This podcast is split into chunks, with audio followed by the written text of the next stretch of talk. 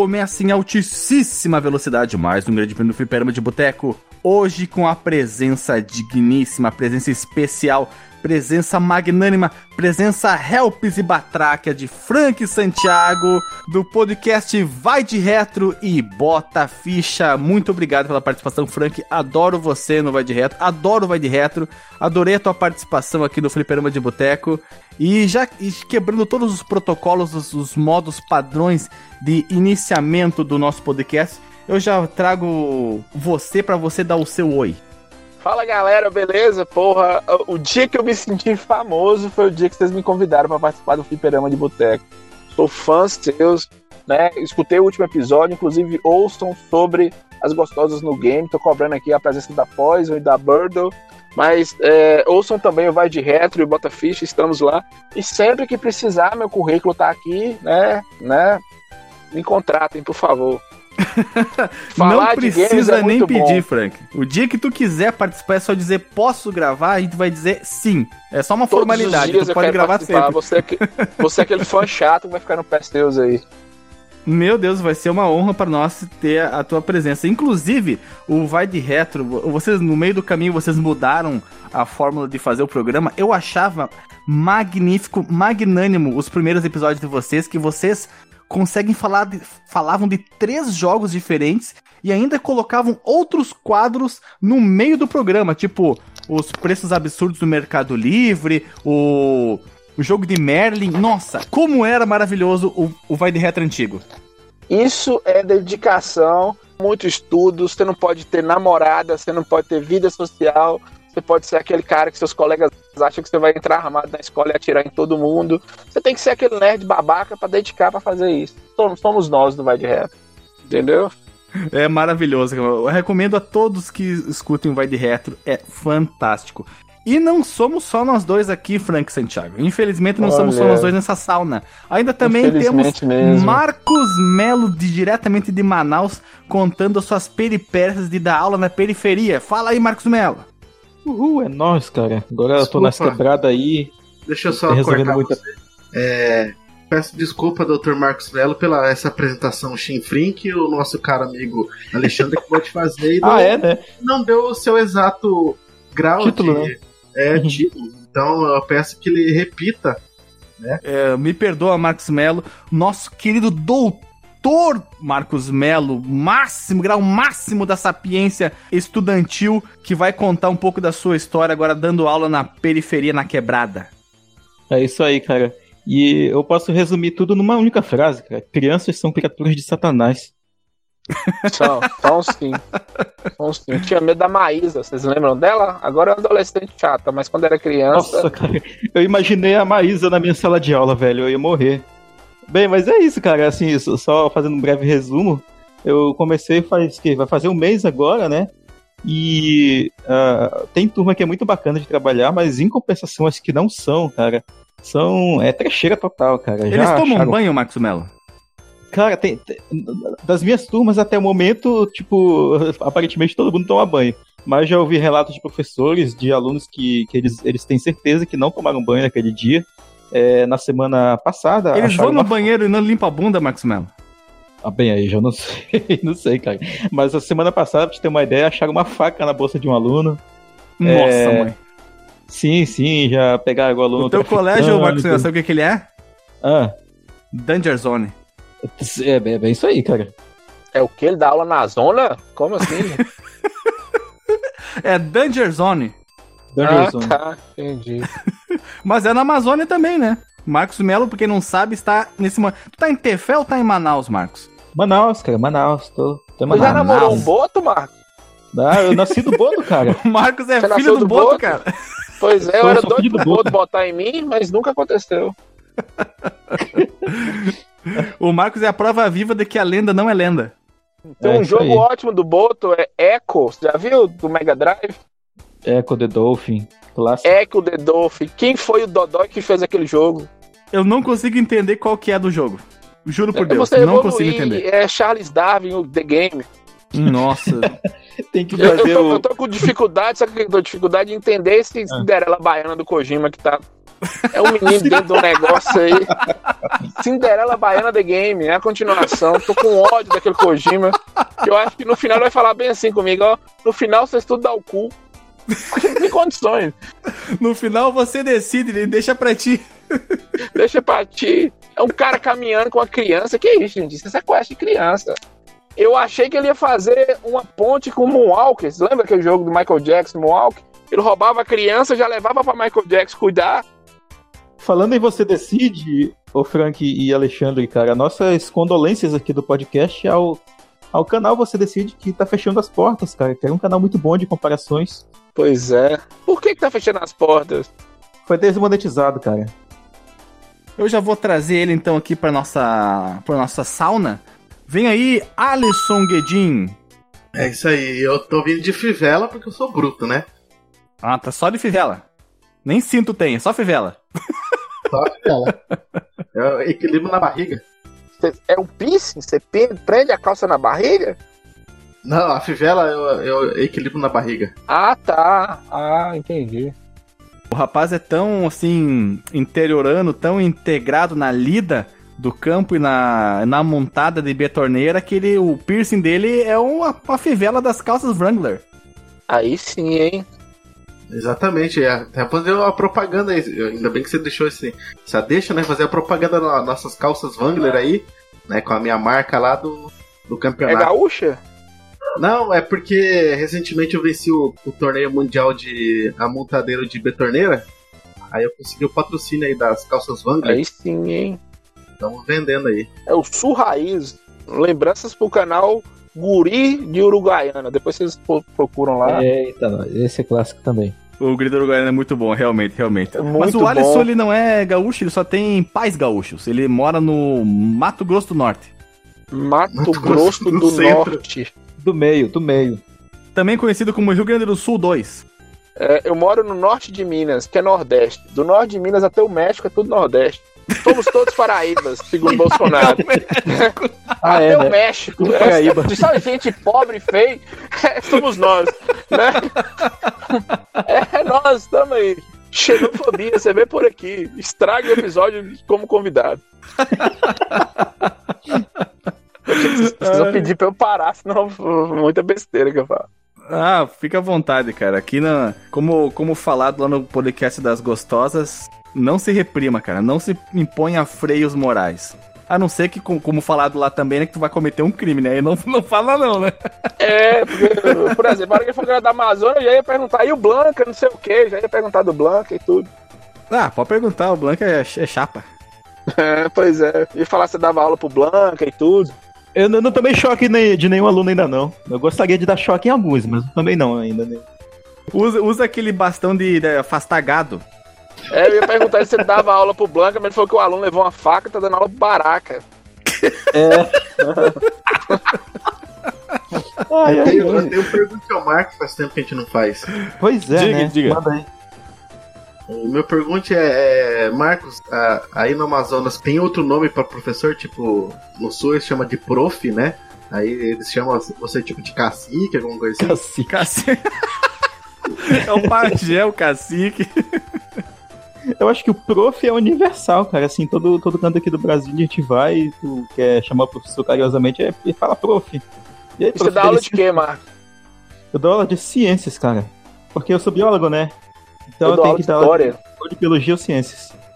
O Frank, ele tá aí. é, não tá querendo falar todos os títulos que ele tem, mas eu acabei de escutar um podcast que ele contou a sua. pro- detalhes da sua profissão. Trajetória, né? E ele não é, e ele não é só podcaster, não, hein? Dá- é, o, é o que dá dinheiro, né? Ser podcaster, mas ele tem outras atividades também. Se quiser ah, contar quais são as tuas atividades de hobby, pode ficar à vontade aí, Frank. Eu sou fisioterapeuta, sou professor de história, sou formado em fisioterapia em história, eu sou radialista e depois de meia-noite meu nome é, é Vera Arranca Prega, que eu, eu faço programa. 15 reais no vale transporte, você vai ter a melhor chupeta da sua vida. E eu criei uma técnica eu vou na Ah. prega rainha, sabe a prega rainha? Você tá comigo, eu tiro ela. mais, mais um podcast pra, pra maiores de 18, cara. É. Porque, assim, dá aula, né, no Brasil, e Bolsonaro parece que não gosta muito de quem dá aula. É triste. Fisioterapia nem precisa dizer. Né? E radialista, rádio acabou. O podcast agora é o novo rádio. Eu, eu, achei, eu achei curioso. É duas profissões bem diferentes, né? História e fisioterapia, né, cara? É, porque a fisioterapia começou depois da Segunda Guerra Mundial. Na verdade, depois da, é, depois da Segunda. A primeira começou bem devagar, mas firmou mesmo depois da segunda, que teve muito mutilado, né? E o cara, até a Segunda Guerra Mundial, quando o cara sofria, ficava incapacitado de alguma forma, você literalmente descartava o ser humano, não servia para mais nada. E aí eu me interessei por isso e comecei a estudar. Mas é hobby, né? O que dá dinheiro mesmo são os podcasts, né? Podcast. Podcast é o que mais dá dinheiro, tô rasgando dinheiro, sucesso, trondoso, vocês estão vendo aí. Podcast. Jovem Nerd monopolizou tudo. Que merda, bicho. Muita coisa melhor que o Jovem Nerd não ganha dinheiro. Que raiva. É, pois é, olha só, olha para onde foi parar o assunto, né? Profissões, é. escola, alunos que são eletrocutados pelo professor. Esse é o fliperama de boteco, amigo. É, amigo. Alt tab, alt tab. É alt tab total, né? E qual é que é o assunto coach, que coach precisa morrer tudo, viu? Tem algum coach aí não, né? Graças a não, Deus. Não, não, não, não. acho que a gente usou é muito coach, coach aqui. Eu, eu também, também. Faltou eu só aqui o o proprietário da, dessa linda sauna recém-inaugurada, azulejos portugueses muito bonitos, trazidos diretamente de Lisboa. O Guilherme não está participando hoje, mas ele vai fazer uma pequena participação especial, porque nós temos a magia da edição e vamos colocá-lo ele nesse momento para fazer os recadinhos da galera. Se você quiser enviar um e-mail para a gente, você manda um e-mail para contato@fliperamadeboteco.com. Se você quiser entrar no nosso Facebook e o nosso Twitter, é facebook.com/fdeboteco e o Twitter também é twitter.com/fdeboteco. O nosso grupo do Telegram é t.me barra fliperama de boteco. E você pode também ajudar a gente lá no Padrim com algum dinheiro, alguma verba que você possa em padrim.com.br barra fdb. E roda a vinheta.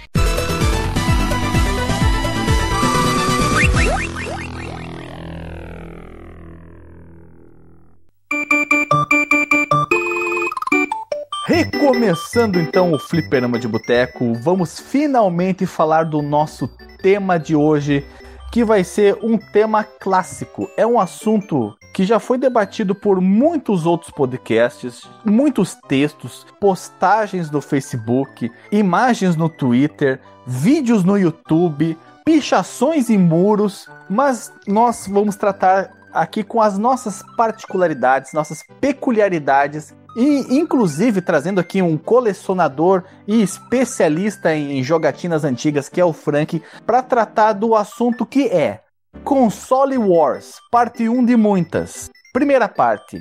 Ô Alexandre, cara, eu nunca vi um muro aqui perto de casa, pelo menos, que esteja escrito Mega Drive melhor que Super Nintendo.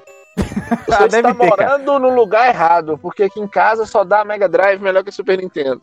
Né? Venha pra Olha casa, aí. morar comigo, construir uma família comigo, que você vai ver Mega Drive né? melhor que Super Nintendo. De repente a gente de casa, agora pode.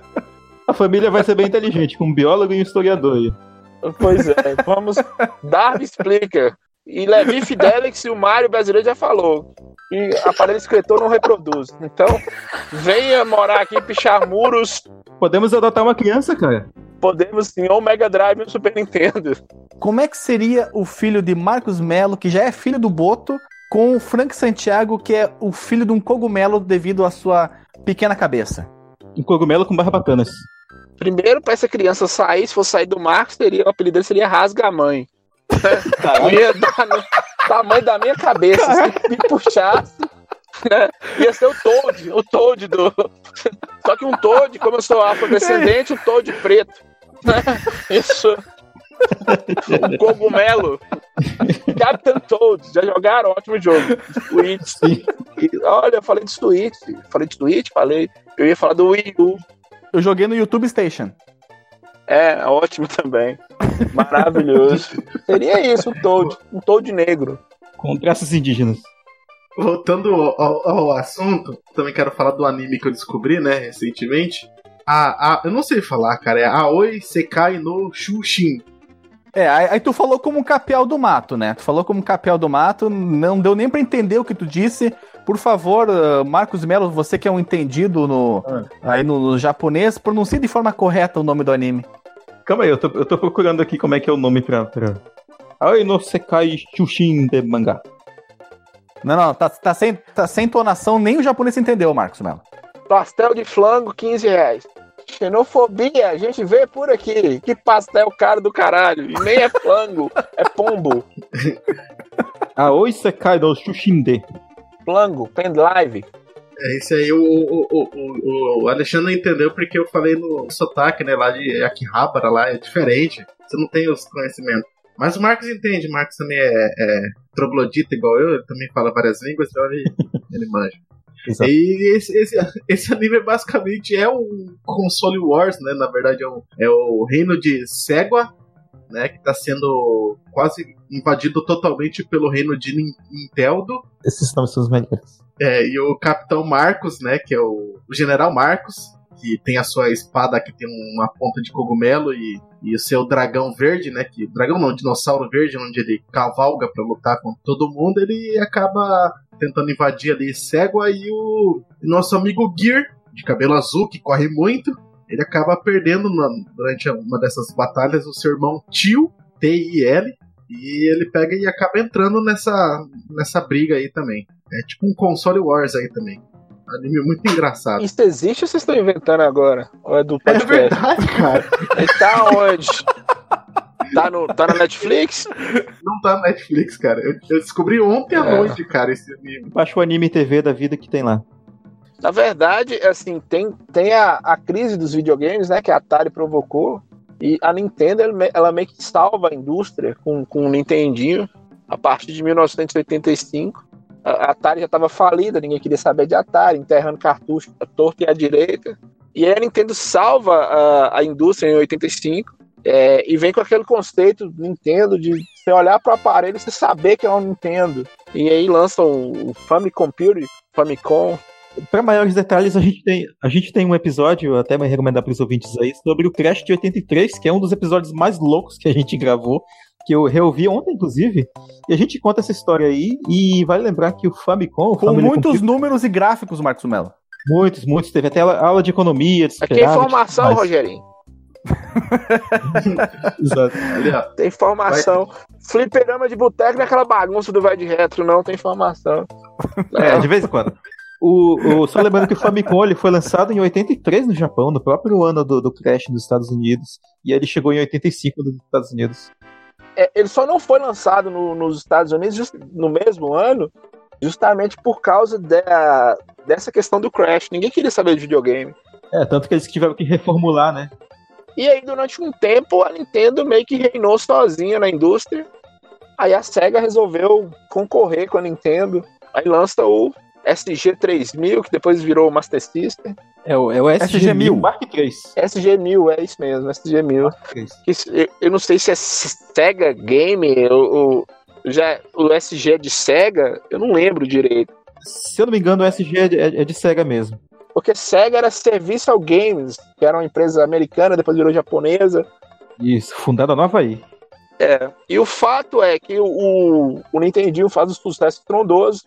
Inclusive, ele é até mais vendido que o Super Nintendo, foi mais vendido que o Super Nintendo. E ah, são 67 milhões de Nintendinhos vendidos e 13 milhões de Master System vendidos. Então, não tinha nem comparação. Então, na primeira geração, não existe. Primeira geração Sega versus Nintendo, não existe guerra de consoles. A Nintendo simplesmente estraçalha. E qual era o personagem assim que da Nintendo que a Nintendo resgatou, que fez o maior sucesso? No Nintendinho era o Mario, né? Aquele do armário. O, o Jumpman. É. E aí a SEGA tenta com o Alex Kidd fazer. E eu prefiro o Alex Kidd do que o Mario do Nintendinho, não sei vocês. Só que nem, nem chega perto. Aí em 89, a SEGA finalmente consegue fazer o console que, que ganha do Nintendinho.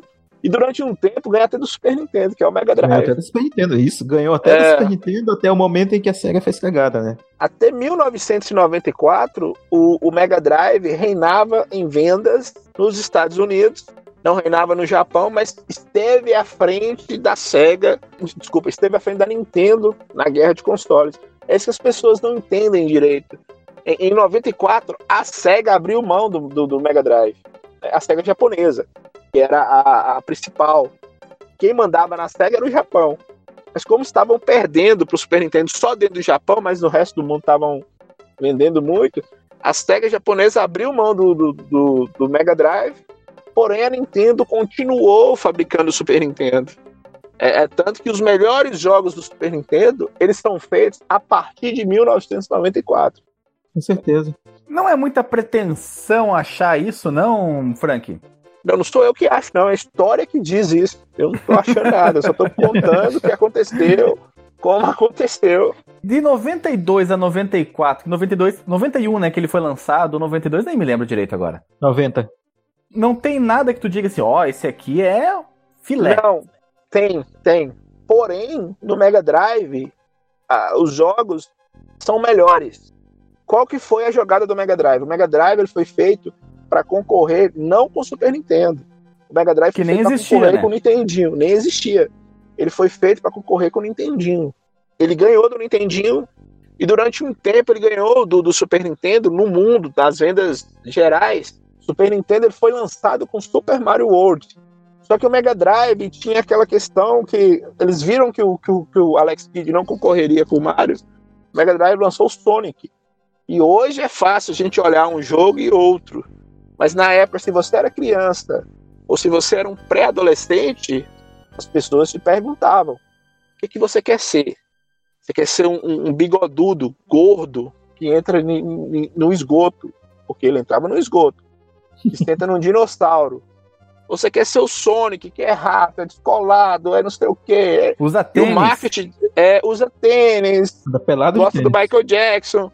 O marketing da SEGA era, base... era mais agressivo, né? O marketing da SEGA te fazia pensar, você, você lembra, você é adolescente nos Estados Unidos, ou criança, ali no auge dos seus 11 anos. Fazia parecer que os jogos do Mega Drive, eles eram mais rápidos, eles eram melhores. E se você comparar o Sonic com o Super Mario World, o Sonic ele é bem mais colorido, ele é mais rápido, porém, que, qual que é a desvantagem? O Sonic ele é menor, o jogo em si é menor. Sonic, o Sonic, primeiro Sonic, eu acho que tem 18 fases. Mario tem mais de 50 fases. Então, assim, a Nintendo ela não estava entendendo ainda o, o poder do aparelho que ela tinha nas mãos. Eu acho que eles já largaram muito bem, Frank. A SEGA e a Nintendo, eu acho que elas largaram. Não, Falando de, de jogos que saíram juntos com seus consoles, fica pra mim evidente a vantagem do, da- do, do Super Nintendo, porque o Mario é um jogo atemporal. Vai se sustentar até o dia que o Sol engolir a Terra. essa, esse ponto seu vale pro Sonic também. Ó. Sonic é temporal. Mas o Sonic, ele veio depois, né? Eu, eu falo de jogos que foram lançados junto com o console. O Sonic é uma resposta ao Mario. A gente tem um episódio sobre Sonic que deve, espero que já tenha saído quando esse episódio aqui sair, que a gente fez umas críticas bem pesadas, cara, ao, prime- ao primeiro Sonic em particular. Não, sim, tem críticas. Mas aí eu queria que vocês entendessem o seguinte: tem, tem um livro que é maravilhoso, A Guerra dos Consoles. Leiam. Vocês, vocês precisam entender o seguinte: a Nintendo estava em guerra. Com quem? Com a SEGA. Quem era a Nintendo? Nintendo Japão mais Nintendo of America, que era a Nintendo dos Estados Unidos. Eles sempre caminharam juntos. A SEGA tinha duas guerras para enfrentar. A SEGA do Japão não se dava muito bem com a SEGA dos Estados Unidos. Além dessa guerra interna, existia uma guerra externa, que era a SEGA dos Estados Unidos, a SEGA mundial com a Nintendo. Por exemplo, a SEGA sempre se antecipou a algumas coisas. Em pleno 1991, 92, o Super Nintendo estava saindo. A SEGA estava pensando em lançar um, um dispositivo para rodar CD no Mega Drive, entendeu? Que é o, Sega CD. Se chama Adeão. É, Adeão. O Sega CD. Então a Sega tinha esses problemas. Quando a Sega do Japão falou, nós não queremos mais investir no Mega Drive, porque nós a ideia nossa agora é o Sega Saturno, a, a Sega do- dos Estados Unidos enlouqueceu, falou assim, não, mas espera aí, o trem tá vendendo aqui, vamos continuar com isso aqui. SEGA no Japão não. E aí é a briga, o tal do Tony, Tony Talarico, se eu não me engano. O, o... Kalinski. É, era o seguinte, o Hayao Nakayama, que era o presidente da SEGA Japão, reza a lenda até que ele tinha um certo ciúme do, do, do sucesso que o Tom Kalinske conseguiu que a SEGA fizesse nos Estados Unidos, né? E eles não é, se davam... Óbvio, morria de ciúmes, morria de ciúmes. Não quer dizer que a Nintendo largou mal. Eu tô te dizendo o seguinte: o início do Super Nintendo até 1994, até os desenvolvedores entenderem que aquela máquina era, ela era mais poderosa, ela era melhor do que uh, a máquina concorrente que era da Sega. É, nesse período de 91 a 94, a Sega ela esteve na frente do Super Nintendo, né? Porque a temática mais adulta, adolescente adulto, a, a Nintendo com essa questão familiar, friend family, tinha muita censura nos jogos, Mortal Kombat não tinha sangue. A Sega pegou um marketing do negócio de Blast Process, na verdade era uma mentira, nunca existiu mas queria, queria dar a entender que o, o Mega Drive era mais rápido, um processador melhor do que o Super Nintendo. Só que a Nintendo saiu na vantagem de algumas coisas. É, contrato exclusivo com a Capcom, contrato exclusivo com a Konami. A Nintendo a trabalhava Square. junto é, com a Square. E mesmo assim, ó, a SEGA teve que gastar muito dinheiro para ter Street Fighter, Street Fighter 2 do Mega Drive. A gente vai falar sobre isso. O Street Fighter 2 do Mega Drive é melhor do que o Street Fighter 2 do Super Nintendo. Eu também acho. A primeira versão, primeira versão do Street Fighter, o Street Fighter 2 do Super Nintendo, Street Fighter 2 do, do Mega Drive. Não tô falando de Super Street Fighter 2, tô falando das outras versões. Mas essa primeira versão, que é o, eu acho que é o Champ Edition. É o Special Champion Edition.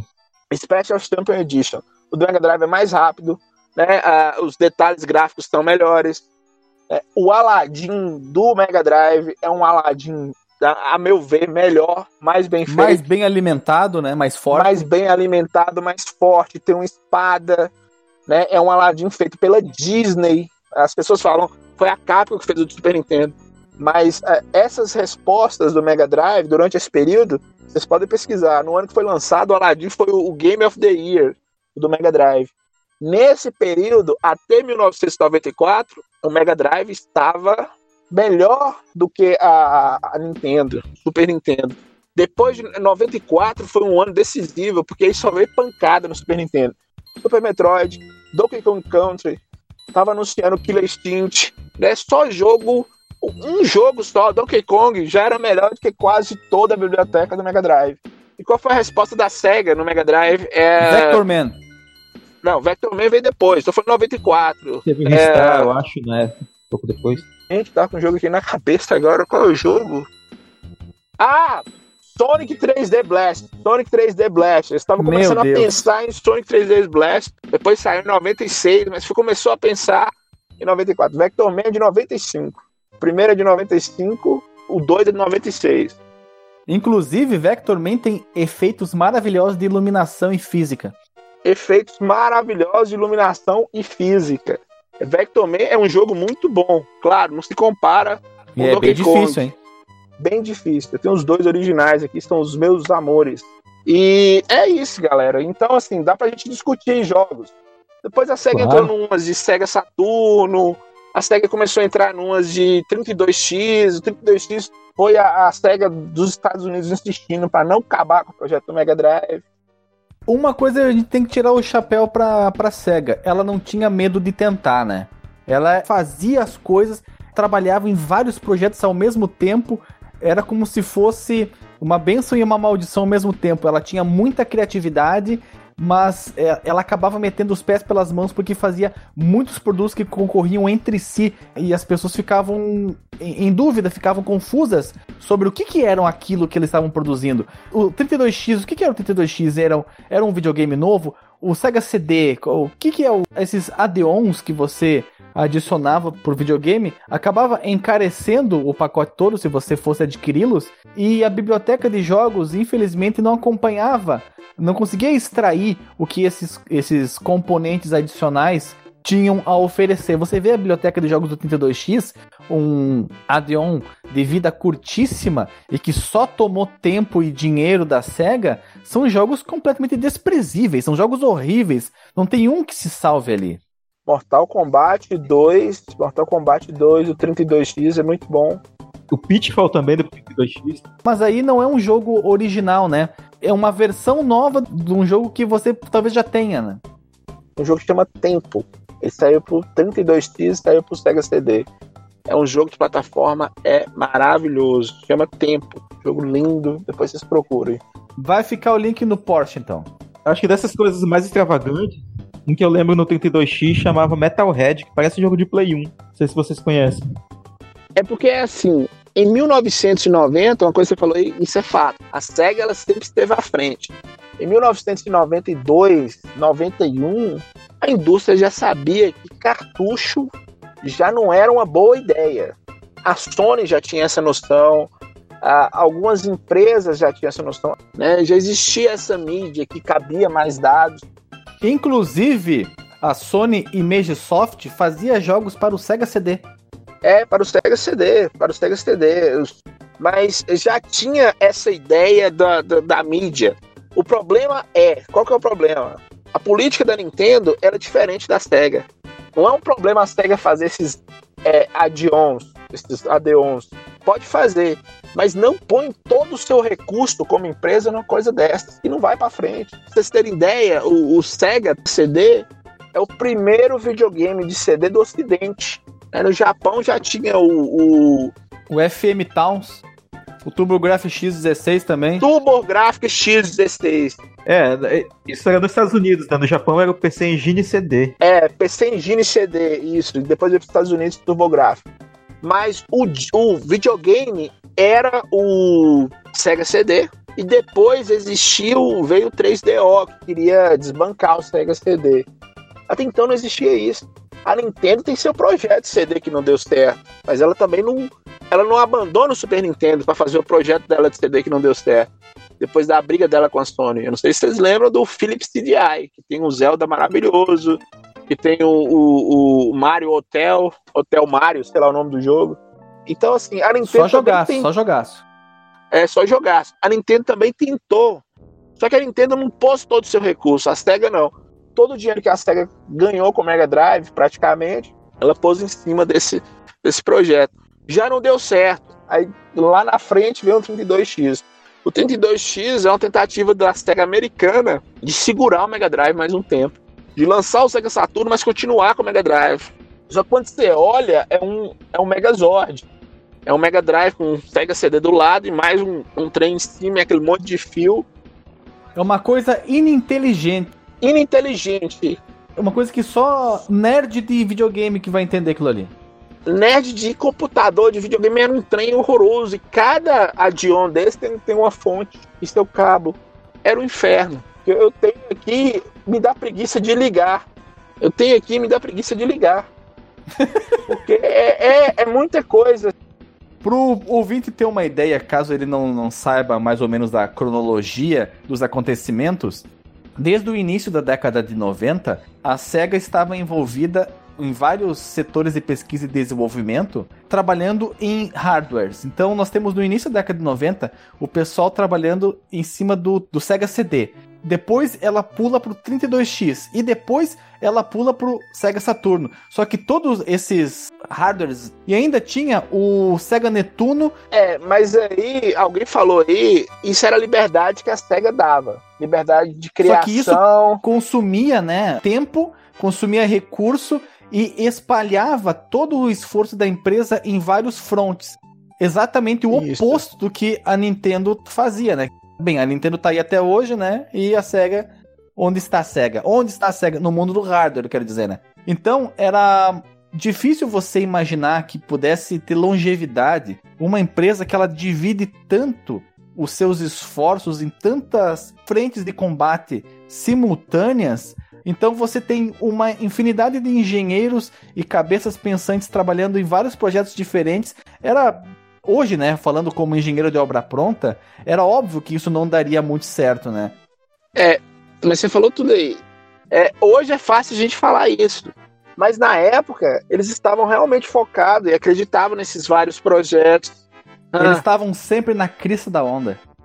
Sempre na crista da onda. Isso não é o problema. O problema é deixar de dar atenção ao seu produto que estava vendendo mais. É como se nós fizéssemos uma série aqui no Fliperama de Boteco e ela se tornasse um sucesso e a gente começasse a trabalhar em outros projetos e esquecesse dessa série principal. A SEGA deixou o Mega Drive de lado. Empresas, elas fazem, é, elas pensam o futuro. Então, assim, a SEGA sabia, porque quando sai um hardware, o que, que essas empresas fazem? Compra a concorrente e abre e olha o que, que tem dentro, o que, que você pode utilizar. Olha, o Super Nintendo tem um chip da Sony aqui de áudio, né? Tudo você olha, você analisa. Esse é melhor do que o meu, eu tenho que trabalhar em alguma coisa. Eu trabalhar no marketing. Mas ela foi deixando o Mega Drive de lado.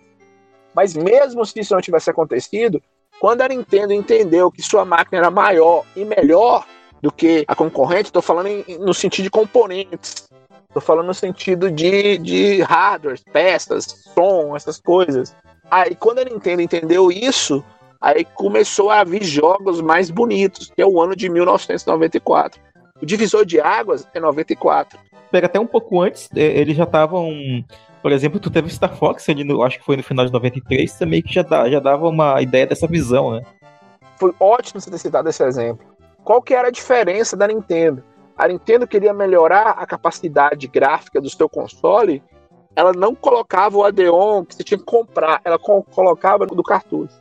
Quebravam a cabeça lá, enlouqueciam e tentavam colocar, e surge o, o FX, o chip FX, que é do Star Fox, o primeiro a ser usado é no Star Fox. Mas tu tem outras situações que são até mais avançadas, como o caso do próprio Star Fox, como é o caso do Yoshi Island, que tem o FX2, são vários, vários modelos do FX Street Fighter Alpha 2. É, o Street Fighter Alpha 2 ele, ele já usa um outro chip que é, é só para descompressão, né? É bizarrão. Tanto que ele tem aquele loadzinho antes. É, mas tudo, tudo, mesmo feito por terceiro, pelo desenvolvedor do jogo, tinha que ter o crivo da Nintendo. Até na fonte que você ia colocar na label do jogo, a Nintendo tinha que aprovar. Né? O que não acontecia com a SEGA. Às vezes saiu algum jogo de qualquer jeito na SEGA. O que não acontecia também na Sony. Por que, que o PlayStation foi um sucesso? Porque a Sony falou assim: ó, faz o que vocês quiserem e traz pra cá. Foda-se, né? Faz. E a seleção natural do mercado foi selecionando as melhores desenvolvedoras e elas foram desenvolvendo os seus jogos com uma crescente de qualidade com o passar do tempo, né? E isso a Nintendo foi mais esperta, mercadologicamente falando. Né? Selecionou as melhores, trabalhou poucos jogos por produtora. Né? Eram quatro jogos só que cada produtora podia lançar para o Super Nintendo com o selo. O tempo eles ficaram mais malandros, né? criaram outras empresas subsidiárias para lançar mais jogos. Né? E para você fazer um jogo Super Nintendo, tinha que pagar. Essa foi a briga da Nintendo com a Sony. Você tinha que pagar para a Nintendo, né? O cartucho era uma mídia da aquele formato de cartucho uh, da Nintendo. Você tinha que comprar e pagar para Nintendo. Agora eu tenho uma pergunta, cara. Como é que, tipo, então, a, a, a SEGA, a SEGA não, na verdade, outras empresas que estavam com a SEGA, conseguiram lançar portes de, ou versões de jogos que tinham sido lançados no Super NES, como é o caso da, da Capcom, né, com Street Fighter, da Konami, que lançou depois o International Superstar Soccer Deluxe pro, pro Mega Drive e tal. A, a Capcom mesmo lançou o Magical Quest 2 também pro Mega Drive, sabe? Aí que tá. Era negociação entenda a negociação, muito dinheiro, a SEGA tinha que dar muito dinheiro para essas produtoras para lançar. Se vocês pesquisarem os jogos mais vendidos, tanto no Super Nintendo quanto no Mega Drive, Street Fighter 2 vai estar tá lá. Street Fighter 2 era o, o, o xodó dos fliperamas, era o jogo de maior sucesso e era um sonho dos gamers da época ter isso em casa, o console caseiro. Então, assim, quando lança Street Fighter 2 pro Super Nintendo, Aí que o Super Nintendo começa a vender bastante é, em relação ao Mega Drive. E aí a, a, a série endoida. Né? Por que, que Street Fighter 2 deu certo no Super Nintendo? O controle do Super Nintendo tem seis botões, do Mega Drive tinha três. Para jogar Street Fighter, e aí vai mais um, um, monte de dinheiro quebrar a cabeça para desenvolver um controle de seis botões pro Mega Drive. Ou para não usar o Start para alterar né, a função dos botões. Hein? É, então tinha que pagar, era, era dinheiro, Capcom, lança para mim, lança para mim, eu não posso. É tanto que se vocês verem, pesquisarem os, arco, os acordos, era assim, a Capcom podia lançar um jogo só pro Mega Drive durante um ano, né? Pra Nintendo uhum. podia lançar quantos quisesse. E é isso que a gente, quando a gente compara jogos, Mega Drive tem algumas obras de arte, Aladdin, Pocahontas, principalmente os jogos da Disney. Por quê? Quem produzia esses jogos diretamente, junto com a produtora, era a Disney. Quem ilustrava. Sim, a, a própria SEGA mesmo tinha estúdios que trabalharam muito nesses jogos da Disney no começo da década de 90. Isso, isso, E de- isso e depois- mesmo. E depois teve o caso, por exemplo, da Virgin, que fez o jogo do Aladdin, fez o jogo do Rei Leão. Mas por quê? Por que, que a Disney Mogli. ia? Por que, que a Disney ia e estava por trás do desenvolvimento? Porque nenhuma produtora conseguia é, fazer de uma forma que a Disney aprovasse, com exceção da Capcom. Para chegar na, na Verge foi um- uma dificuldade enorme. É tanto que o jogo do Aladdin, do Mega Drive, tinha uma versão anterior que a, a, a Disney simplesmente odiou. Falou, não, vocês não vão lançar isso não, pelo amor de Deus. Vocês vão queimar o meu filme. É, faz estranho aí, faz direito. A gente tem um episódio sobre o Aladdin, a gente contou algumas histórias dessas lá. Mas uma coisa que eu, eu não lembro de ter contado, cara, é que eu acho bem curioso, até eu mostrei isso pro Alexandre antes da gravação, é que a versão do Aladdin que saiu pro Nintendinho, pro, pro NES, né? Ela é baseada na versão do Mega Drive. A versão do Mega Drive é uma, é, a meu ver, como jogo, como jogo. Esquece Aladdin, esquece o filme. Como jogo, eu acho a do Mega Drive melhor. Dá um, um senso de exploração melhor. Você tem uma espada. A do Super Nintendo é muito boa, mas parece um jogo genérico de Super Nintendo, plataforma. Eu, hoje eu reconheço assim que, eu, que eu, eu também acho a do Mega Drive superior, mas eu também gosto do barra do da do Super Nintendo, talvez mais por um fator nostálgico do que, do que técnico. É porque a gente jogou mais. Eu, quando era criança, Sim. tive a oportunidade de ter os dois videogames ao mesmo tempo. Mas eu Olha aí. jogava mais o do, do, do Super Nintendo porque eu achava mais fácil. É, de fato ela era mais fácil mesmo. E já que nós começamos a falar aqui do, do- dos jogos, começamos a dar exemplos, vamos seguir nesse caminho. Eu acho que nós fizemos uma boa introdução, uma boa explanação sobre o contexto histórico do que foi a vivência entre Mega Drive Super Nintendo, o lançamento, qual que era o contexto da época. Então a gente já pode passar para os comparativos. E como tu já trouxe um bom exemplo aí, Frank, do Aladdin, se tu quiser, tu pode continuar falando mais sobre eles para mostrar as similaridades e talvez, quem sabe, até mais as diferenças entre eles. E depois a gente parte para outros jogos para também fazer o mesmo tipo de avaliação. É, no caso do Aladdin, é só o nome que é igual. São dois jogos completamente diferentes. E o personagem principal também, claro. O filme do Aladdin foi um sucesso. E todo filme fazia sucesso, tinha que trazer um porte pro videogame. Do Super Nintendo é fiel ao filme. O do Mega Drive é uma versão. É um jogo original. É uma versão, não é fiel ao filme. E aí temos outros jogos também. Street Fighter, que eu falei. O Street Fighter 2, o primeiro que lá saiu para os consoles de mesa. O do Super Nintendo saiu primeiro, então do Mega Drive é uma resposta do Super Nintendo. Então é uma versão melhor também, é uma versão mais rápida. Já tem até 10 velocidades no Street Fighter 2 do, do Mega Drive lá. No Super Nintendo são só 5 ou são 3 velocidades. O primeiro é Street Fighter. Depois, É, eu acho que são outras quatro versões- velocidades. Eu acho que é, é tipo uma 100 estrelinhas, aí uma estrelinha, duas estrelinhas e três estrelinhas. Pois é. E do Mega Drive são 10 velocidades, então dá uma diferença muito grande. Mortal Kombat do Mega Drive, o primeiro, tinha o sangue, você fazia um código lá, tinha o sangue. Os outros não. Os outros não tinha sangue nenhum. Ah, outros jogos que no Mega Drive eu acredito, eu acredito que ficaram melhor.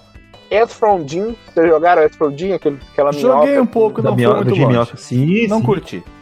Esse jogo é difícil pra caralho, velho. É Mas o do Mega, o do Mega eu acho ele bem melhor que o do Super Nintendo, inclusive. Tem menos Tanto slowdown. um quanto dois. Uhum. Contra, o Contra do Super Nintendo é maravilhoso, mas o, o do Mega Drive eu acho superior. O Mario Malard, que jogaço, velho. Cold Shadow, Mal e Malar. É, Cold Shadow, jogo Temos um maravilhoso. cast sobre ele. Fica aí o link no post. Gosto muito desse episódio. Ainda dentro da temática Disney, os jogos do Mickey no Mega Drive, eu acho que eles são superiores. O Mickey Mania, né? Mickey Mania. É. Eu acho ele bem melhor no Mega Drive. Ele é de fato, né? Isso não faz muita diferença pra gente, mas a SEGA teve uma certa exclusividade com alguns jogos de esportes, principalmente de futebol americano, beisebol, trem, Madden. né, mar, essas coisas. Então, assim, alguns. Tinha o Rock, não tinha o NHL? É, essas coisas. É, porque nos Estados Unidos foi um sucesso, pra gente não fazia muita diferença. É, Ayrton Senna, que era o grande piloto de Fórmula 1 da época, entre os outros grandes, mas Ayrton Senna era um dos principais, tinha exclusividade com a SEGA. Super Monaco GP2. Tem o Road Rash do Mega Drive. Só um é bom, só um é bom. É, só um é bom, mas em comparação aos jogos de corrida de moto do Super Nintendo são melhores. Né? Eu falei do Ayrton Senna que era exclusivo da SEGA, mas existiam jogos de, de Fórmula 1 no Super Nintendo, mas não comparava. Tinha o Nigel Mansell. Nigel Mansell, que era tipo uma cópia. Voltando um pouquinho na- lá na Disney, cara, sabe um jogo dela que eu acho. Hoje eu acho a versão do Mega melhor do que a do Super NES? O Rei Leão, cara.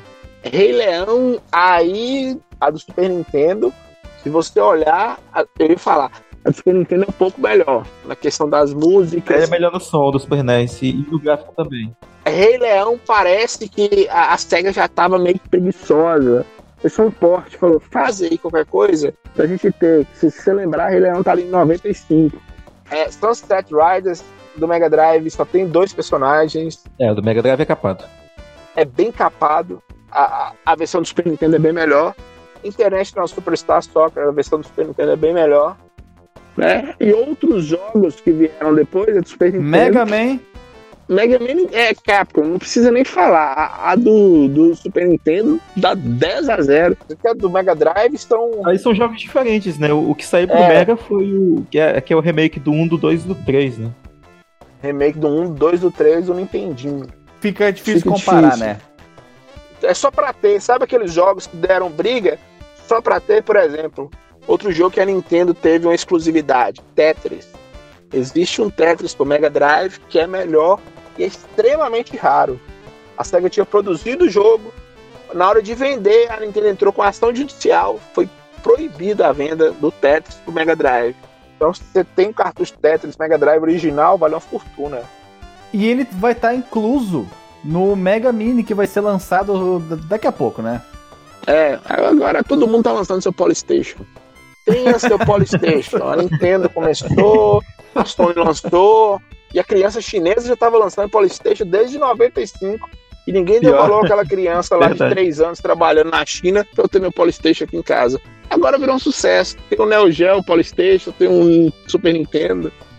Esse jogo do Tetris do Mega Drive tá falando é Tetris mesmo? Porque tem um jogo chamado Tetris mesmo. Lookout. É, não, depois saiu, saiu o Lockout, mas existe um Tetris de Mega Drive. Pesquise e você vai ver.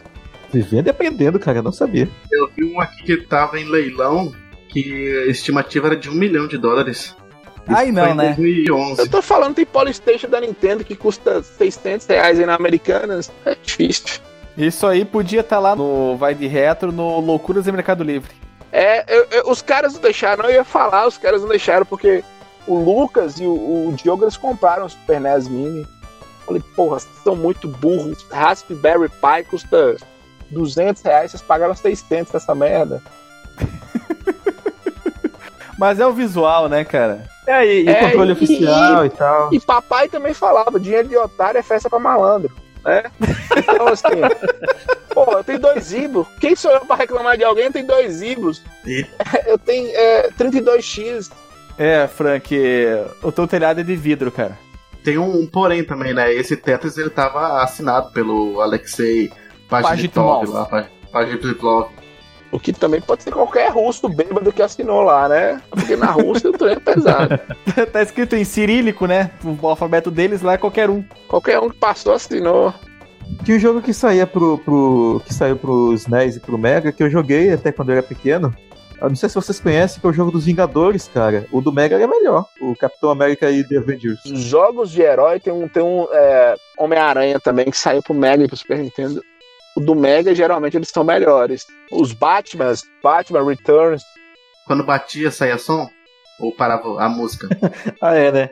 É porque o, Mega tinha isso, né? Quando ia, ia sair o, o efeito sonoro, cortava a música, né? É, eu acho que no Golden Axe, quando usava o especial, a música parava.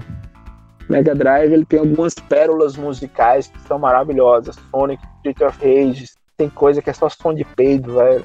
Só parece, né? Parece um peido sintetizado. O som do Road Rash, cara. Tu falou em som de peido, eu lembrei na hora do som do Road Rash.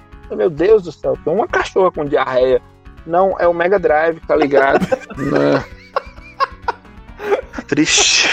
Triste. Tu comentou, uh, voltando agora da- da- dos comparativos, Eu lembro aqui do, do, de um dos nossos primeiros episódios, que foi a parte 2 do Top Gear. Foi lá no início do cast, do, do podcast. Na parte 2 nós comentamos sobre o, o Top Gear 2, jogaço, trilha sonora fantástica, gráfico.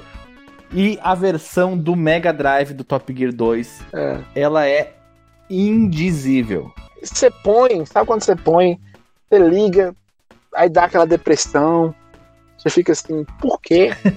Pra Por que quê? que eu fiz isso? Por que, que eu fui ligar esse videogame?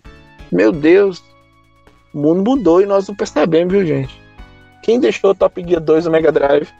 E esse é um jogo tão bom, tão bom, que quando o carro vai fazer o som de pneu deslizando, a música para. Para. No menu do Top Gear 2 do Mega, você pode escolher se você quer efeitos Suicidar sonoros ou ou- música. Eu ia falar suicidar ou jogar. Suicídio sempre é a melhor opção nesse caso. É, é, efeito sonoro ou música, tem isso mesmo. É desprezível, né? É desprezível, pegar é completamente desprezível. completamente desprezível. Eu não sei por que lançaram isso. Se eu não me engano, se eu não me engano, Eu jamais sei- esquecerei a desenvolvedora Vic Tokai. É porque, na verdade, são portes. Não foi feito. Só pegou do Super Nintendo. Ó, nós temos esses jogos, eu quero que vocês façam. E fazer de qualquer jeito, só pra lançar. É, é uma tristeza, é um, é um pesar muito grande, porque seria um baita jogo de corrida. Porque não existe nada no Mega que se assemelhe ao Top Gear. Tem, claro, tem o Outrun, mas é outra pegada. O Outrun é outro estilo.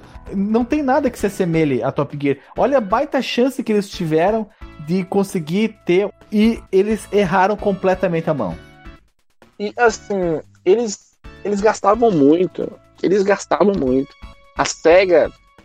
Porque assim, você pode procurar a assessoria do Ayrton Senna. Os caras da SEGA deviam viver na mansão da Playboy, né? Direto, né? É, você, você poderia procurar a assessoria do Ayrton Senna, falar com o Ayrton Senna, ó, nós temos um contrato contigo aqui, nós queremos usar sua imagem pra fazer um jogo. Não, a SEGA ia atrás do Ayrton Senna, colocava o Ayrton Senna pra desenvolver o jogo, tem entrevistas, você pode olhar no YouTube. Ayrton Senna falando, ó, nesse, nesse trecho aqui de Mônaco, a pista é assim, não é assim. Isso gastava o dobro, o triplo. Então, assim, quando eles precisavam gastar, que por exemplo, um pote do, do Top Gear, se tivesse gastado o dinheiro corretamente, seria é, excelente. Eles não gastavam, entendeu? Então, assim, eles colocavam dinheiro demais em uma coisa e esqueciam das outras. A Nintendo não, a Nintendo ah, era diferente. A forma dela era diferente. Ah, eu não consigo colocar os jogadores oficiais, põe a lei nessa porra aí, vai ser um sucesso. E a lei foi um sucesso. Até em outros casos, cara. Tem, tem, a, gente, a gente tem um episódio que a gente raramente menciona ultimamente, mas que é um episódio muito bom, que é o sobre Yu Suzuki, o que a gente chamava carinhosamente de tio da Suzuki. Olha só, cara, o investimento que tinham que fazer pra ter os jogos dele. Tipo, ah, eu quero fazer um jogo sobre a Ferrari, que vai ter várias pistas e tal pra Ferrari andar, mas eu quero uma Ferrari pra andar pela Europa e aí eu vou ter, vou, vou ter inspiração pra, pra fazer meu jogo. Aí a SEGA bancava, cara. A SEGA bancava. E parece que tem gente que não aprende a lição. Tô dando um alô pra Sony aí. Alô, Sony. Precisa de Cinderela Baiana?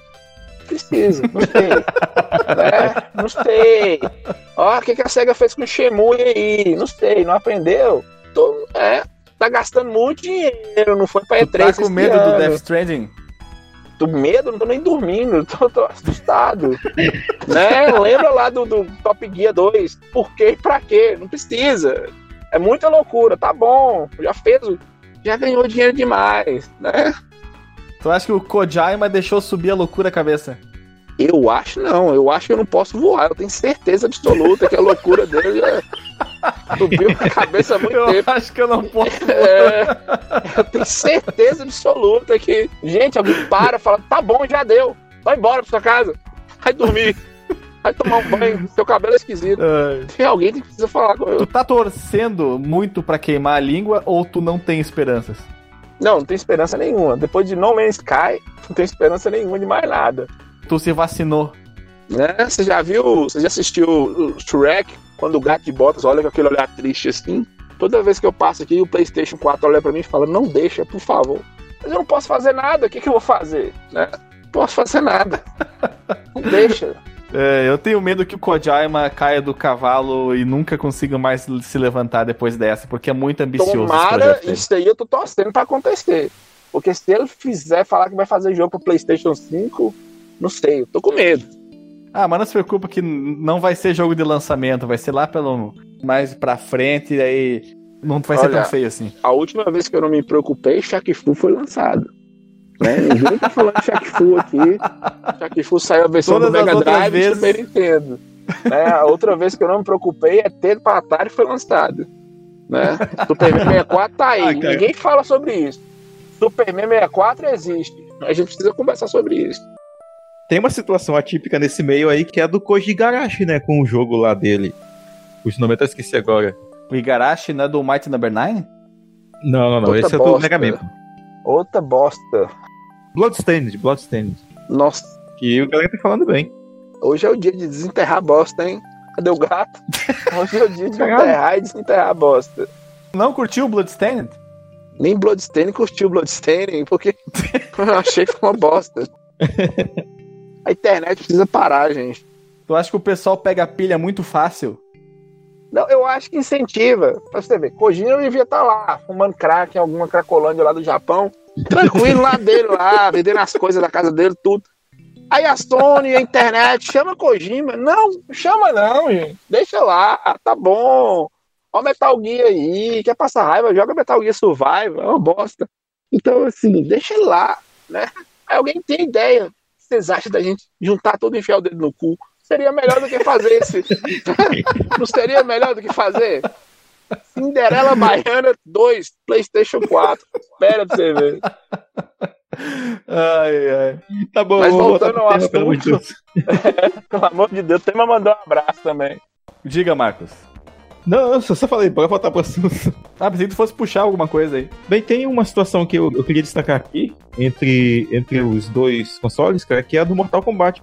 Da série toda, na verdade, né? Eu acho que o, o caso mais óbvio, assim, que se destaca é o, é o primeiro, né? Do primeiro jogo, que foi capado todo o sangue, né? Da versão do Super Nintendo. E no Mega Drive eles colocaram um código, né? Pra poder ter acesso às fatalities e ao sangue.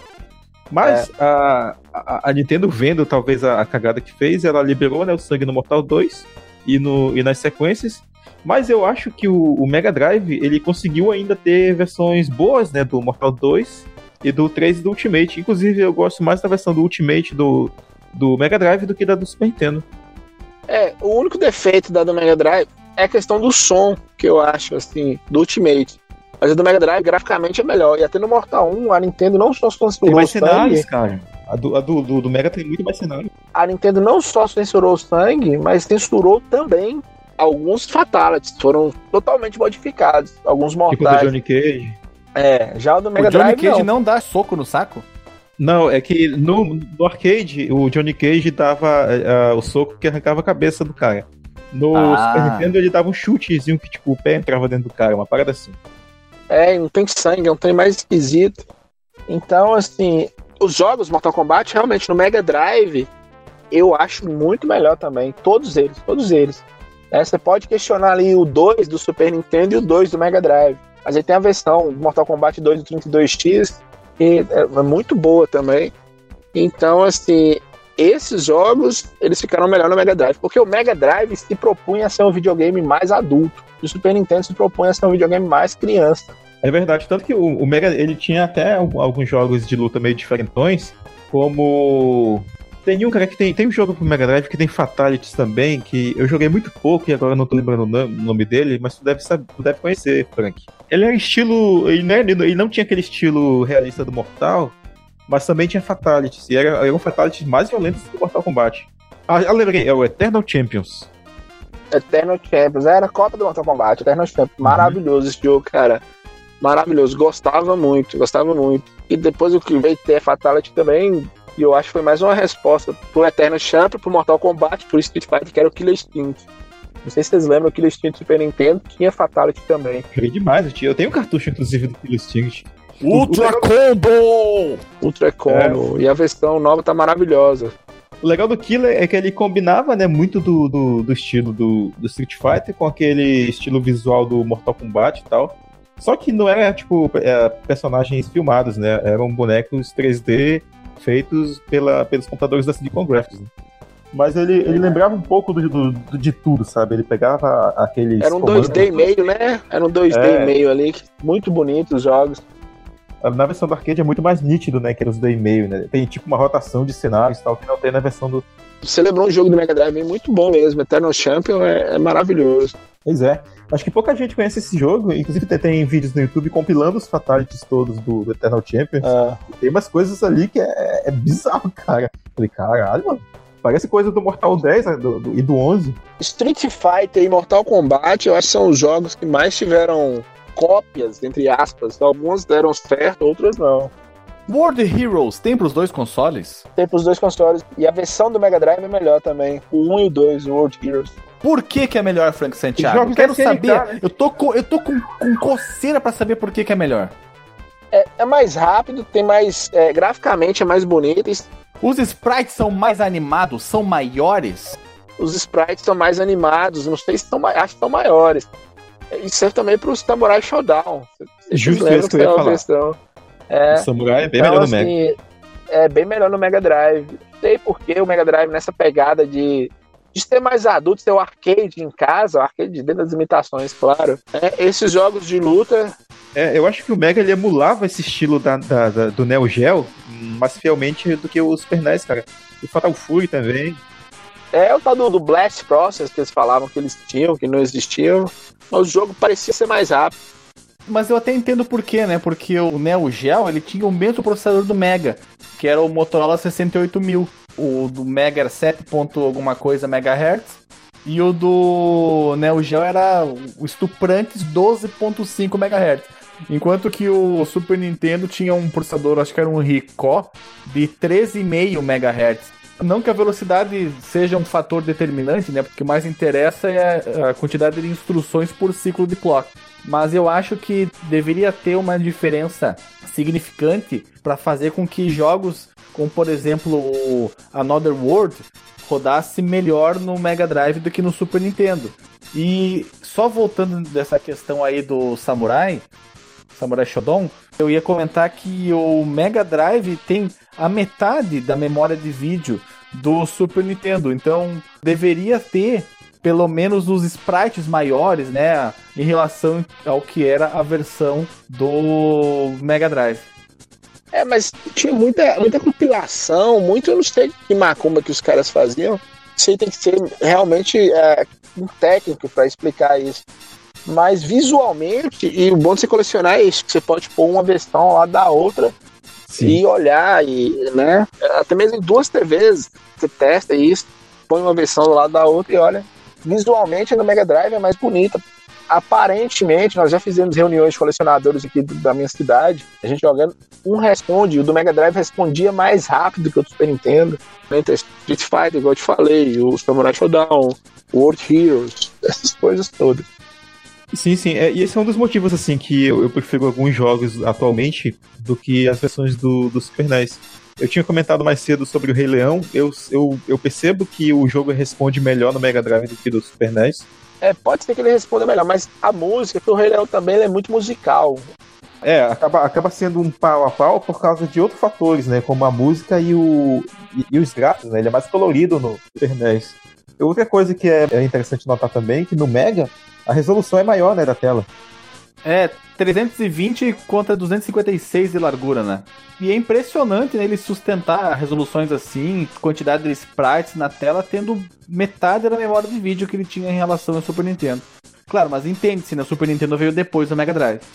Exatamente. E tinha os jogos que no Super NES eles tinham que colocar uma barra preta, eu até ia comentar no caso do Street Fighter, e no Mega Drive ficava a tela melhor preenchida porque como no, no Super NES a resolução era menor também, e para manter mais ou menos a, a, mesma como é que... proporção proporção né, da tela, é, eles colocavam duas barras pretas em alguns jogos que eram porte de arcade no Super Nintendo, e foi o caso do... Leatherbox, Maximelo. Leatherbox, boa, boa, boa. boa inserção. A coisa é fato, são dois consoles maravilhosos. Quando a gente vai pro exclusivo, as pessoas têm um certo preconceito com o Mega Drive, Mega Drive tem uns exclusivos maravilhosos. A gente citou o Vector Man, alguns jogos Doom do Mega Drive. é um jogo maravilhoso, cara. Trilha sonora fantástica. Postman, eu gosto muito do Postman. A Phantasy Star, Dynamite Head é um assombro visual aquele jogo. muito bonito. Inclusive é dos mesmos produtores do Gunstar Heroes. E isso, Gunstar Heroes é maravilhoso. O Ristar também, o Ristar. Ristar, um jogo lindo. Mandar um abraço pro Caio Hansen, que é apaixonado por Ristar. Às vezes, jogos que não saíram pro Mega Drive, por exemplo, Final Fight, não existe uma versão do Final Fight pro Mega Drive. Tem a melhor versão que é a do Sega CD, mas pro Mega Drive não existe. O que é uma pena enorme, né, cara? É uma pena enorme. Porém, quem tem a versão do Sega CD é agraciado pra trilha sonora trilha inacreditável. sonora inacreditável. A versão do Super Nintendo é capada, ela não sai completa do primeiro que eu tô falando. Isso. Mas você Inclusive, Você- inclu- só te interrompendo, você tem que fazer aqui o alto jabá. interrompa, temos- por favor, que eu tô falando demais. Pelo amor de Deus, me interrompam. Temos dois episódios sobre Final Fight que eu recomendo muito vocês ouvirem. Que no primeiro nós falamos do Final Fight 1. Se não me engano, do. do- é só Não, um. Alexandre. É assim, o primeiro a gente, a gente falou só sobre o Mike Hagar. E o segundo a gente encontrou, falou sobre o Final Fight mesmo. Do 1 até o 3. Tem certeza? Sim, a gente fez uma biografia do, do Hagar. Ah, então é por isso. Então, ligue no post a biografia do Mike Hagar, o prefeito que dá pilão em tubarão, Sai espancando as pessoas, né? e o episódio um, Marcelo sobre. Crivella. Crivella sai também tomando dízimo de todo mundo que ele acha lá no Rio de Janeiro e fazendo piada homofóbica. E... Teremos sérios problemas no Rio de Janeiro, Frank. Ah, que bom, que bom. É sempre bom ter problema com o Rio de Janeiro. Né? Brincadeira, é piadinha, é humor, é humor, é piada. Tô começando demais, alguém pede pra calar a boca. Dona de Kojima aqui. Kojaima, Kojaima. Tem um jogo que eu queria falar que ele divide muitas opiniões, assim, também, entre entre os usuários dos dois consoles. E aí eu queria também a opinião do Frank, que é sobre o Rock'n'Roll Racing, cara. Não, não tem. Não, não pode nem dividir opinião. Do Mega Drive é uma bosta. tá dividindo opinião, então alguém dá dói da cabeça.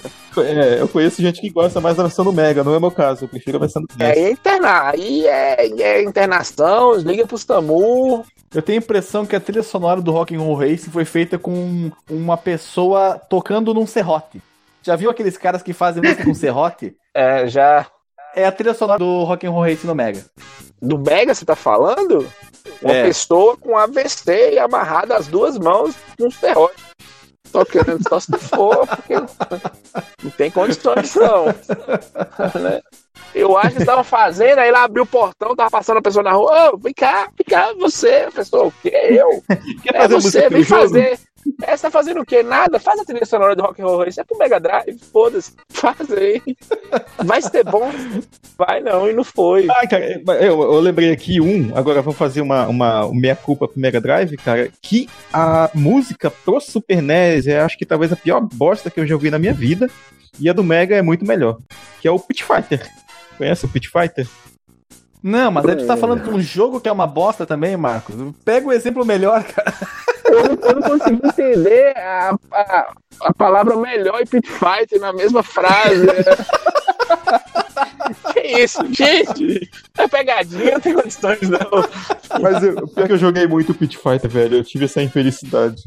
Por falta de opção, a gente joga. Como, cara? Cara, a a gente, a gente, quem não tem cão caça com gato, né, velho, às vezes faltava cartucho, né, cara? Ou com Pit Fighter, que é bem pior que caçar com gato. Você caçar com Pit Fighter é horrível. Meu Deus do céu. O gato ainda pode passar a mão, né? Fazer um É, carinho. fazer um O Pit Fighter, churrasco, um tamborim, alguma coisa. o Pit Fighter tu não faz nada, só passa raiva. Faz, só chora. Só fica no canto em posição fetal chorando. E cuidado de ficar em posição fetal, senão o Kojima te põe num negócio e faz um jogo. Tô com ódio de Kojima, eu falei isso aqui hoje. Tô com ódio de Kojima. Tu acha que ele deveria ter sido preso lá no aeroporto que ele foi barrado por causa da criança? Deveria, deveria ter sido. A primeira vez que ele andou de avião, deveria ter sido preso pra ele não fazer isso que ele fez hoje. fazer só Metal Gear, tá bom, tá bom, deixa aí. Eu tô com vontade de, quando sair o, o Death Stranding, trazer aqui o Frank Santiago e pela primeira vez na história do Fliperama de Boteco falar de um jogo novo. Ou seria muito bom. Falar do lançamento, né? É, só pra ver se ele queimou a língua ou se Nossa, ele acertou. Ah, mas isso é fácil. Ele, Ele acertou. Vai acertar. Já tô até fazendo a, Tu tá. a mandinar aqui, porque pelo amor de Deus. né? Vamos lembrar juntos. Banjo, Kazooie, Nuts and Bolts. Vocês lembram o hype que era o lançamento disso aí? Quando saiu o jogo é uma bosta. No Man's Sky. Que mais? É, Mike Number 9. O Ukulele também, né? É, Yooka-Laylee. Essas coisas. É ruim o ukulele? É Yooka-Laylee. Tá lá, né? Ele, ele, ele deixou mal avaliado, é cara. Yooka-Laylee. Né, tá lá, o dia que você tiver Pit Fighter ou Yooka-Laylee e não tiver a opção do suicídio, Caralho. vai de Yooka-Laylee, né? Você tá lá, Pit Fighter, Yooka-Laylee, mas você procura a opção suicidar, não tem, Yooka-Laylee é melhor. Tu vai no meio do jogo e não tem suicídio. É, não tem, então você vai de Yooka-Laylee. Mas é Yooka-Laylee, o que eu posso falar? Meu Deus, cara. É pior do que o Sonic 3D Blast? Sea of Thieves. Nossa senhora, hoje tá bom aqui, hein, gente?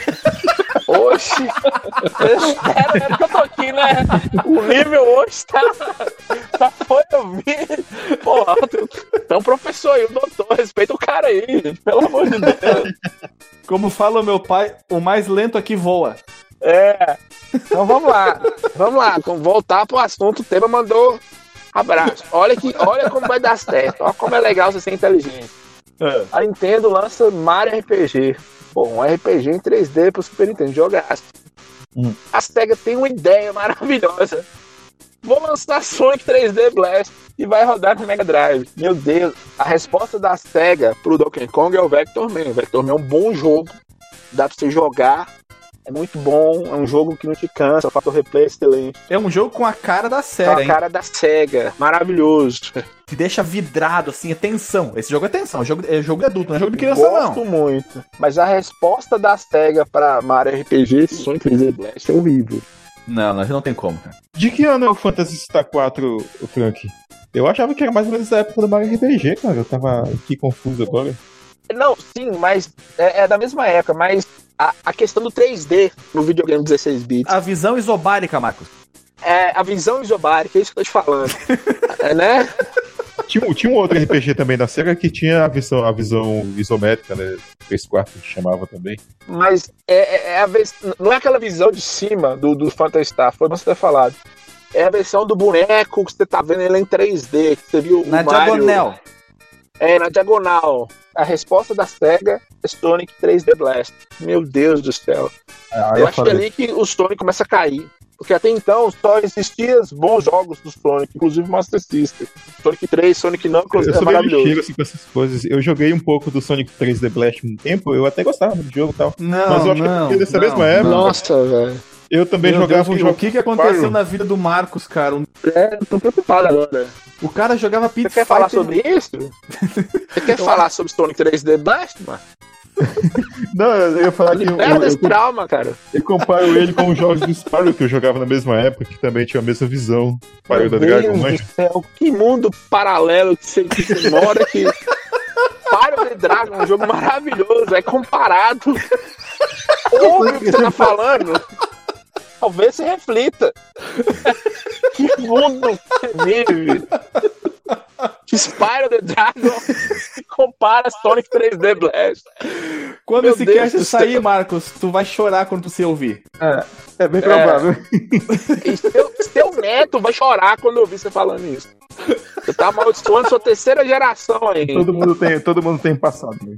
Você imagina seu neto na escola e o coleguinha falando que seu avô comparou o Sonic 3D Blast com o Spyro do Dragon. Ele vai fazer bullying, né? Teu avô jogava Pit Fala, Fighter. bullying ser esse. É, aí pior é você que joga Sonic 3D Blast e Pit Fighter. Meu Deus do céu. Não. Ah, meu Deus. É, cara, o Marcos não teve uma infância fácil. Já conseguimos Não, não detectar aqui. Não. Ah, velho, ó. Tá explicado, então, de onde que eu conheço um monte de jogo aleatório que puxam na, na gravação, né, pelo menos. É, não, conhecer a gente conhece. Eu, eu conheço o Bruno, o goleiro Bruno. Saiu da cadeia. Conheço, sei quem é. Mas nem por isso eu me envolvo com ele. Eu, Ah. eu não ando comparando o goleiro Bruno com o Spyro the Dragon do PlayStation 1. Ah, não, não, não. Né? Não tô aqui também pra julgar ninguém. Sou convidado, que ficar calado, eu sei. Conhecer a gente conhece. Ah, Nossa, Marcos, pobre Marcos, pobre Marcos. Taca ali pau, Marcos.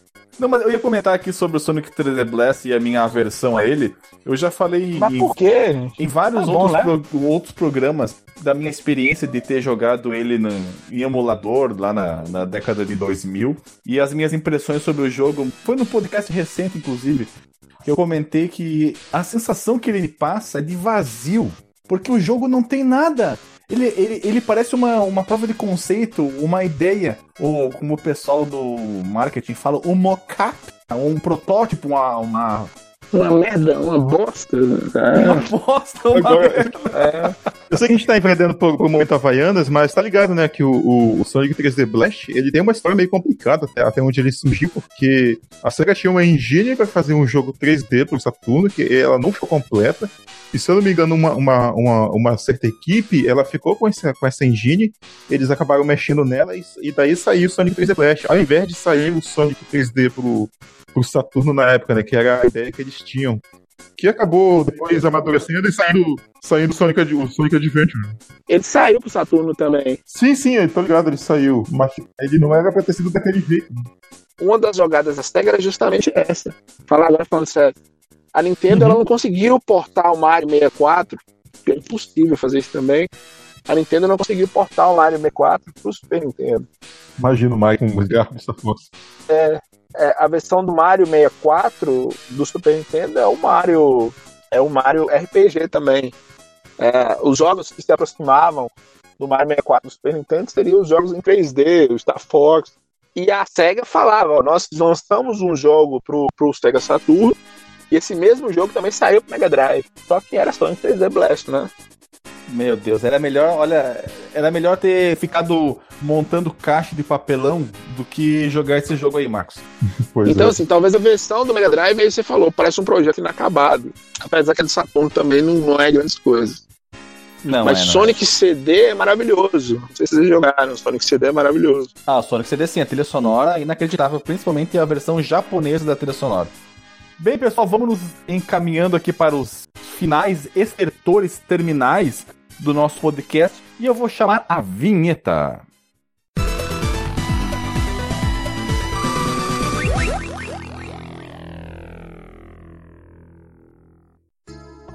Finalizando o podcast, então, Frank Santiago, que prazer imenso ter você aqui pela segunda vez do Fliperama de Boteco. Eu, por mim, você estaria aqui sempre para abrilhantar inoxidavelmente ainda mais o nosso podcast, que gosta muito de receber convidados.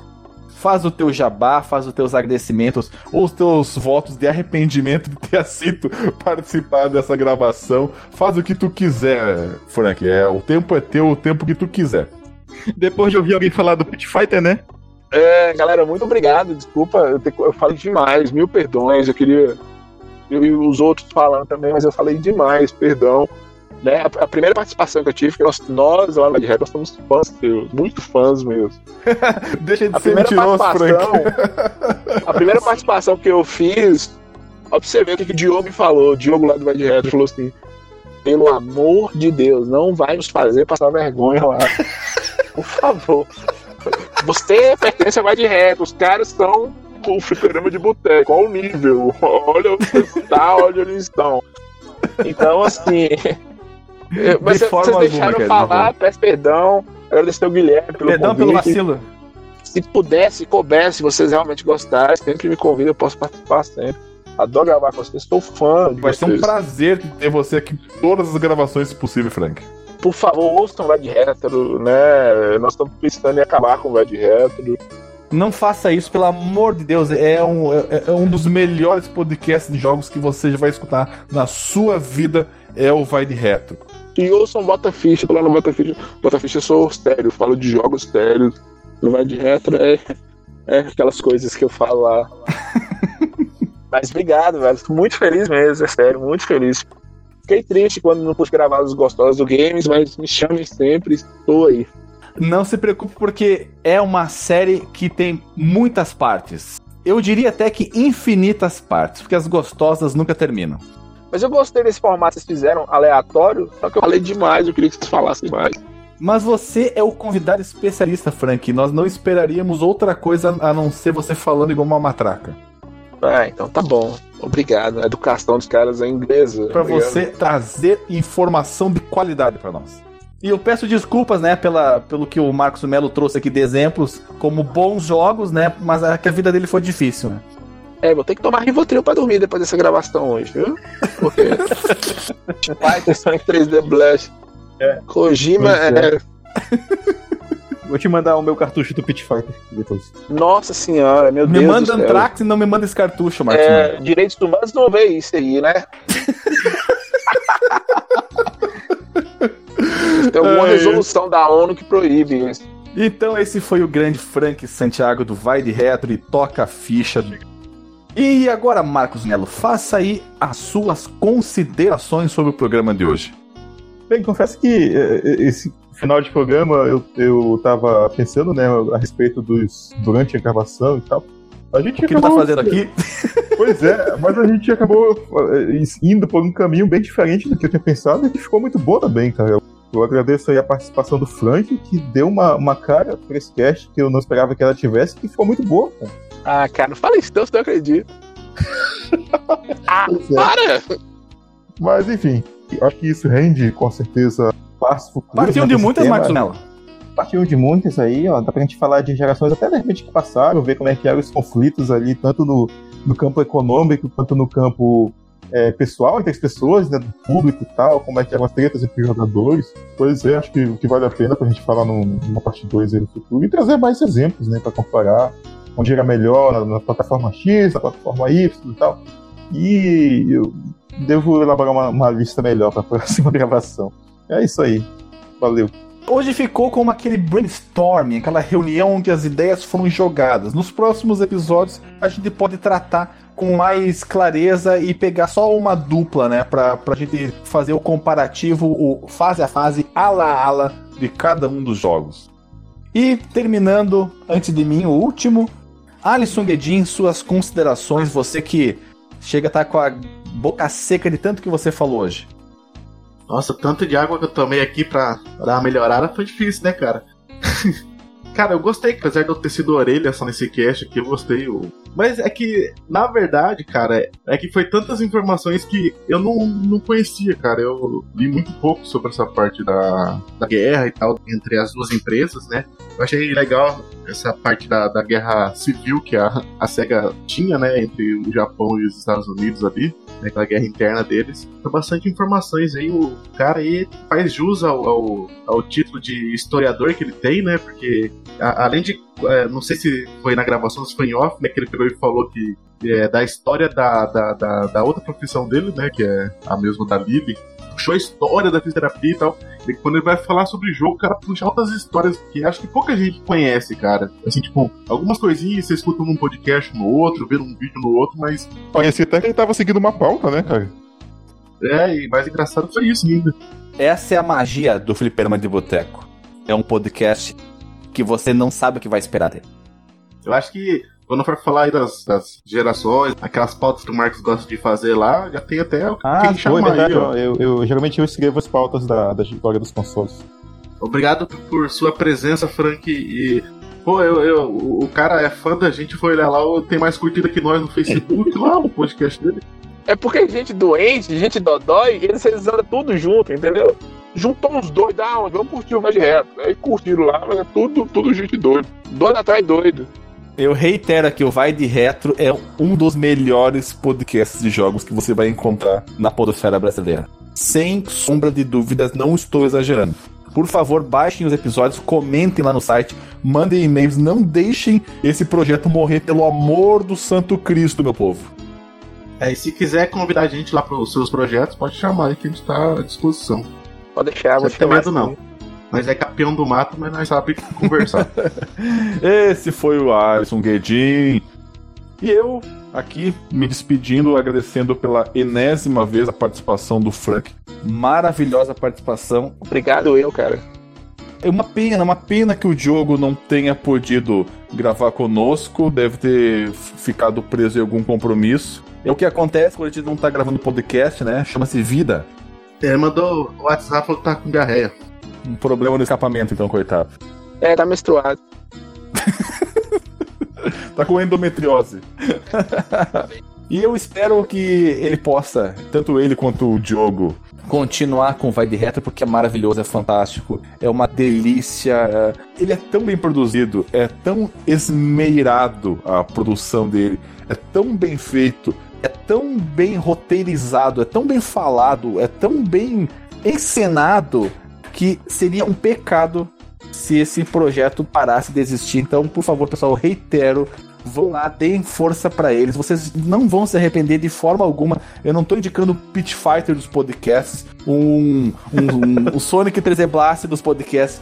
É aqui é o creme de la creme, é o é o Spyro the Dragon. Então, por favor, pessoal, vão prestigiar o esforço desses três guerreiros maravilhosos que compõem o Vai de Retro. Que eu esqueci o nome lá do outro mineiro, cara, que eu confundo até com a tua voz. Lucas, Lucas. Lucas, é, Lucas. É Lucas. Frank, Diogo e Lucas. Um grande abraço pra você, Lucas. Também adoraríamos que você viesse participar aqui conosco.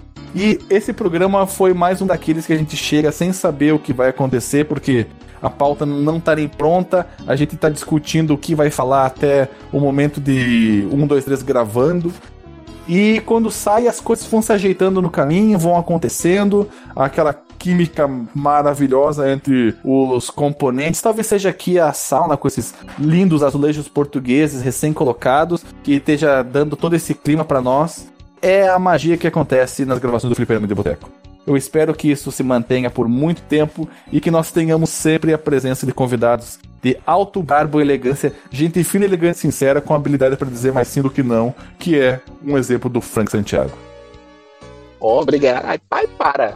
Como é que é que o cara fala? Ai, pai, para. Esse vídeo é maravilhoso. Ligue no post com o Ai Pai para. Então foi isso, meu povo. Foi um prazer inenarrável ter participado dessa jornada com vocês. Nos encontramos daqui a uma ou duas semanas, depende de quem for editar esse podcast. E sabe-se lá quando que ele vai sair, porque tem outros que estão aí na frente, mas eu espero que não demore para que vocês possam sentir a energia, a good vibe que foi o programa de hoje. Só pra fechar com referências do Engenheiros Havaí, né? Que não teve nenhuma hoje. Pra ser sincero, foi um bom episódio. Foi um excelente episódio. Um grande abraço a todos. um- uma ótima viagem de ônibus se você for um trabalhador honesto.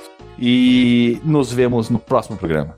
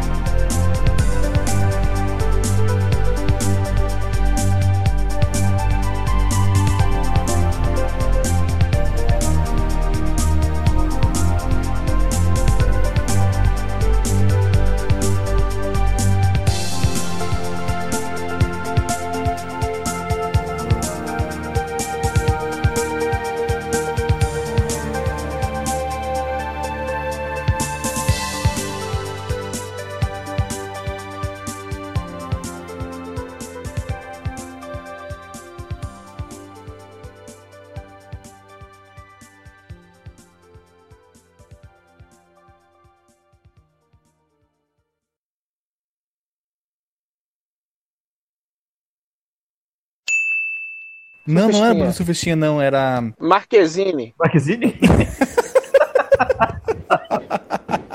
Ela tem cara, né? Tem cara de pornô É. carioca, aquela guria, cara. Puta tem, merda. E que- de quem grava clipe com o Thiago York. Eu tenho um ódio de Thiago York. tenho um ódio de Thiago York. Vontade de dar um 32x pra Thiago York, só de ódio. Joga aí, filha da puta. Eu pensei que Liga ia falar que tem que dar um tiro. Dar um Não, 32x. tem coisa que é pior que um tiro, um 32x, 3DO. Ah, não fala assim do Zibo. 13O, cara. Eu tenho dois cibos, Ô, louco. né? Não, Tem cara, uma não, foto não. minha grande na Tectoy falando assim, otário do mês, a vida toda. Por que, que eu tenho dois Zibo? Eu ligo o Zibo e ele me pergunta por quê? Veio uma tela escrito me mate, por favor, né? É, me mate, por favor. O problema é isso, isso ninguém discute. O povo tá discutindo FGTS, reforma da Previdência. Ninguém discute o Zibo. Ninguém tira esse elefante da sala, né? Ninguém tira elefante. Até quando, Brasil? Isso a Globo não mostra. E aí, vai, vai, deixa eu dar pra seguir. Vai, Ah, eu vou continuar então.